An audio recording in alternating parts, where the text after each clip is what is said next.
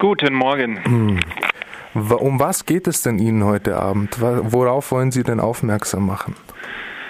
Vom 30. November bis zum 11. Dezember findet in Paris die 21. UN-Klimakonferenz statt.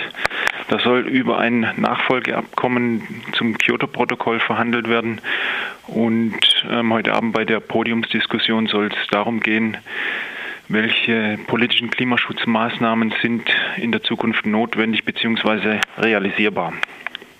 Aha. Und im Anschluss wird eine, Disku wird eine Diskussion stattfinden mit äh, allen möglichen Zuhörern und ähm, Personen, die anwesend sind, nicht wahr? Also es genau. stehen Frage und Antwort bereit. Genau, das ist äh, so gedacht, dass ähm, ich und meine Podiumsbeisitzerin einen Impulsvortrag halten und dann kann jeder, der an dieser Veranstaltung teilnimmt, ähm, Fragen stellen und wir versuchen, die natürlich so gut wie möglich zu beantworten.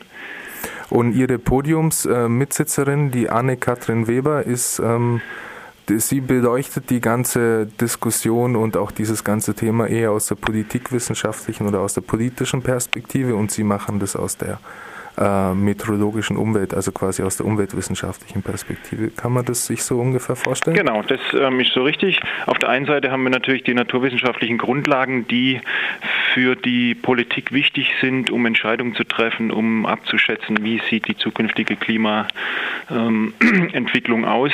Auf der anderen Seite können Maßnahmen natürlich nur durch die Politik äh, eingeleitet werden und wir versuchen im Prinzip diese beiden ähm, Spannungsfelder zusammenzubringen.